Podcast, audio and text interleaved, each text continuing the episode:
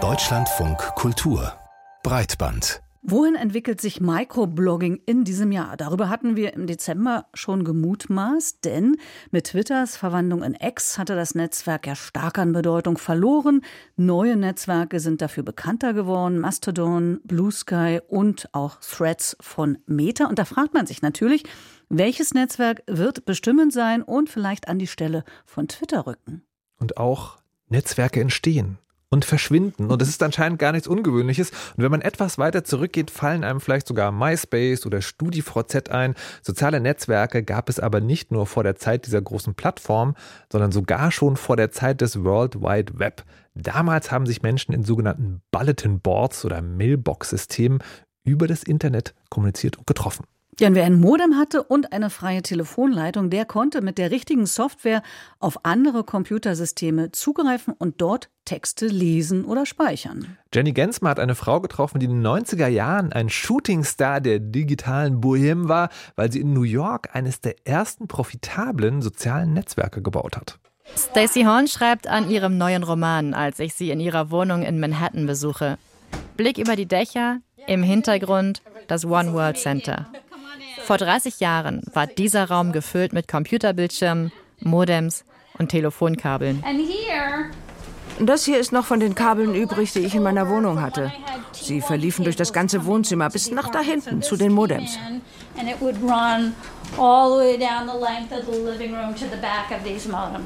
Stacey Horn war Analystin in einer großen Telefongesellschaft. Sie wusste, dass diese Kabel mehr konnten, als nur zwei Menschen miteinander zu verbinden, damit sie analog reden konnten.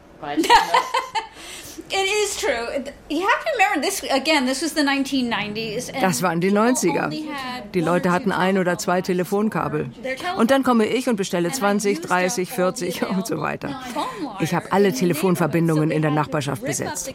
Irgendwann mussten sie die Straße zwischen mir und der nächsten Telefongesellschaft aufreißen, um neue Kabel zu verlegen.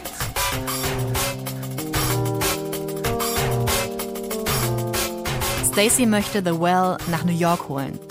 Die berühmte Online-Community aus San Francisco, in der sie Stunden, Tage, Nächte lang in Gesprächen versunken ist. Und danach ein Vermögen für die Telefonrechnung zahlen musste. Nun braucht sie Geld für ihr eigenes, ihr New Yorker Mailbox-System. Aber es war unmöglich für mich, Startup-Kapital zu bekommen. Ich konnte niemanden überzeugen, dass das Internet einmal eine große Sache wird. Ich hatte also kein Geld und habe Echo in meiner Wohnung gestartet. Immer mehr Mailbox-Systeme werden kommerziell in dieser Zeit. Auch Stacy entscheidet sich für einen Zugang gegen Bezahlung. Sie wollte eine Community und ein Business. Einen digitalen Salon.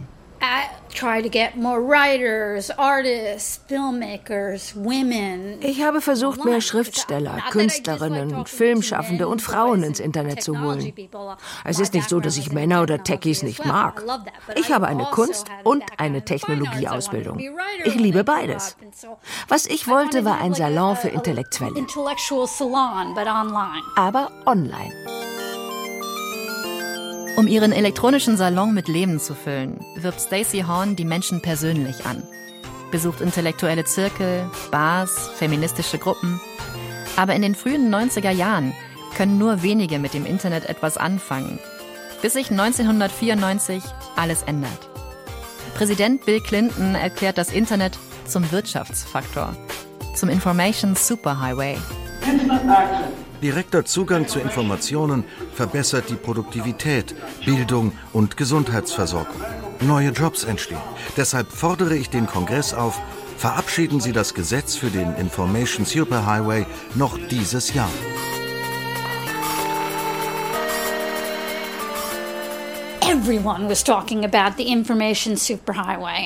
Alle haben über diesen Information Superhighway geredet.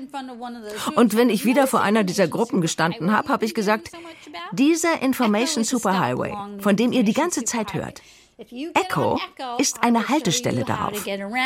Wenn ihr Echo-Mitglieder werdet, dann zeige ich euch, wie ihr ihn erkunden könnt. Ich habe Workshops in meiner Wohnung gegeben.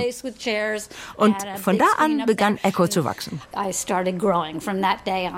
Die Zeitungen nennen sie Cyber Goddess, Queen of Cyberspace.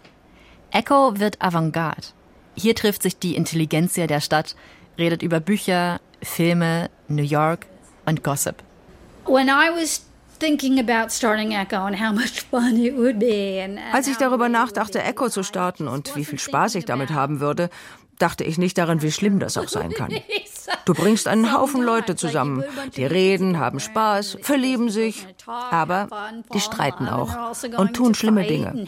Das ist menschlich. Und das ändert sich nicht, wenn du online gehst.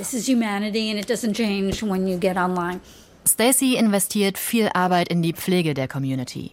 Die einzelnen Themenstränge, die Conferences, lässt sie moderieren. Von einem Mann und einer Frau. Die waren wie Hosts auf einer Party, hielten die Gespräche aufrecht, brachten Schwung hinein, stellten Menschen einander vor. Kam es zu Streit, dann vermittelten sie. Aber die schwierigen Fälle, die landeten bei Stacy. Was die Hosts nicht entscheiden können oder wollen, entscheidet die Geschäftsführerin. I felt like I had no particular skills ich fühlte mich überhaupt nicht dafür ausgebildet, Streit zu moderieren. Ich habe mein Bestes gegeben, aber wenn es komplizierter wurde, ich weiß nicht, ob ich da immer richtig gehandelt habe. Und ich habe es gehasst, Menschen rauszuwerfen. Ich habe das sehr selten gemacht ein, Nazi. Einmal hatten wir einen Nazi. Mit dem haben wir keine Lösung gefunden. Ein anderer war überzeugt, es sei sein gottgegebenes Recht, eine Frau zu belästigen. Wir haben ihn rausgeworfen. Der Nazi hieß Parsival und Stacy entscheidet, er darf bleiben. Die Community müsse den Nazi unter ihnen aushalten. Sie glaubt an die freie Meinungsäußerung. Parsival verließ Echo später von selbst, aber Stacey Horn muss noch viele umstrittene Entscheidungen treffen. Schon in den frühen 90ern balanciert sie auf dem oft schmalen Grad zwischen dem US-amerikanischen Prinzip der freien Meinungsäußerung und einer respektvollen Community.